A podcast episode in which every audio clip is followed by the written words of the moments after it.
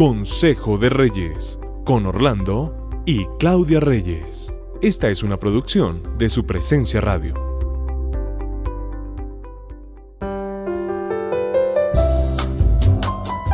Buenos días, hoy es un gran día, soy Orlando. Y Claudia Reyes, un gusto saludarlos. Lo mejor, poder estar aquí compartiendo uno de los temas que, que vemos que es muy habitual y que de pronto no cumplimos tanto.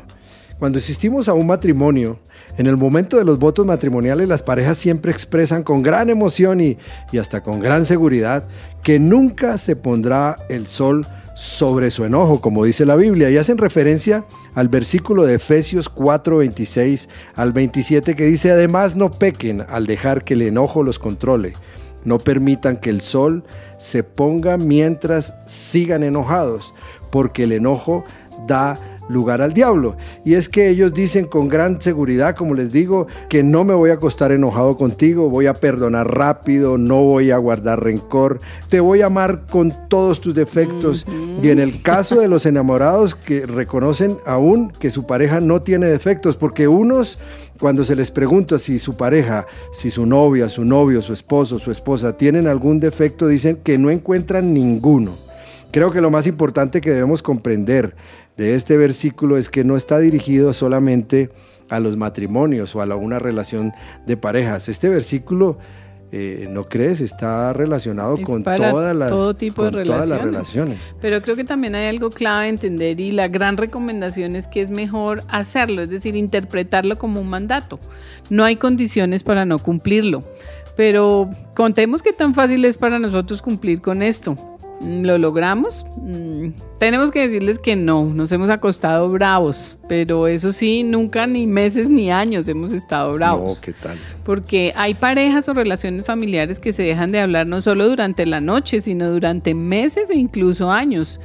Yo vi en mi familia ruptura de relaciones hasta por ocho años. ¿Cómo sería eso?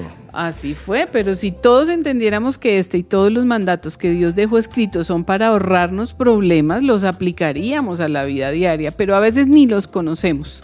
Entonces vivimos como viene la situación, la circunstancia, el momento y reaccionamos a veces por inercia, como hemos aprendido a hacerlo.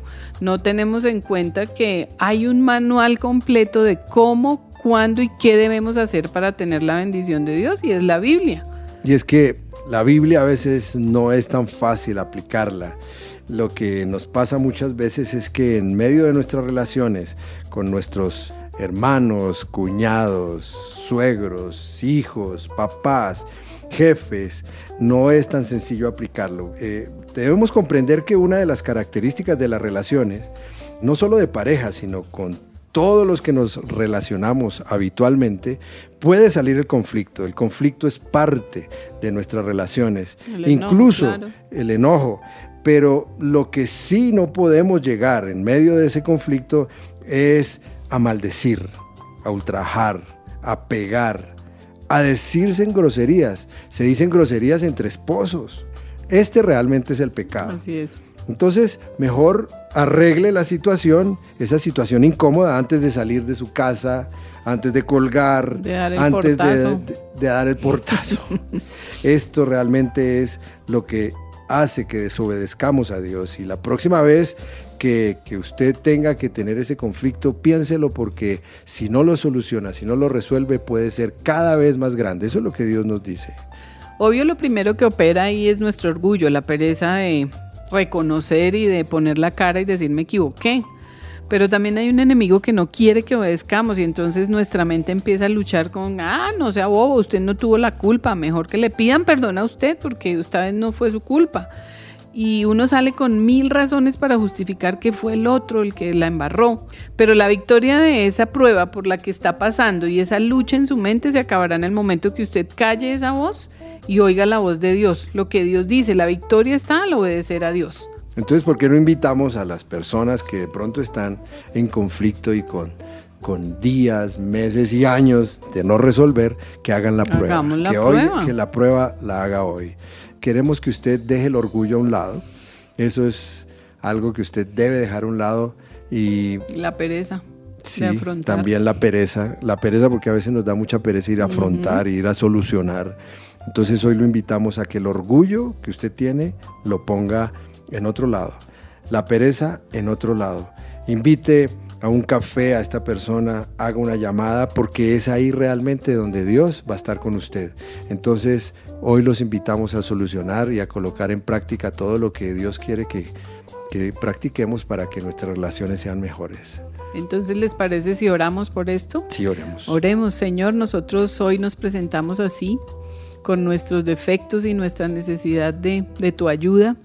Hoy te pedimos que podamos obedecer lo que dice tu palabra, que podamos someter nuestro orgullo a ti, que podamos entregarte la pereza que tenemos para solucionar cualquier relación. Hoy queremos pedirte que seas tú el que vaya delante de nosotros en esta situación y que nosotros podamos arreglar cualquier situación que esté causando nuestro enojo y nuestra falta de perdón en nuestro corazón. Hoy te damos gracias por esta posibilidad que tenemos de arreglar las cosas con otros, pero ponerte a ti en el centro de nuestras relaciones. Oramos en el nombre de Jesús. Amén. Amén. Un buen día para todos.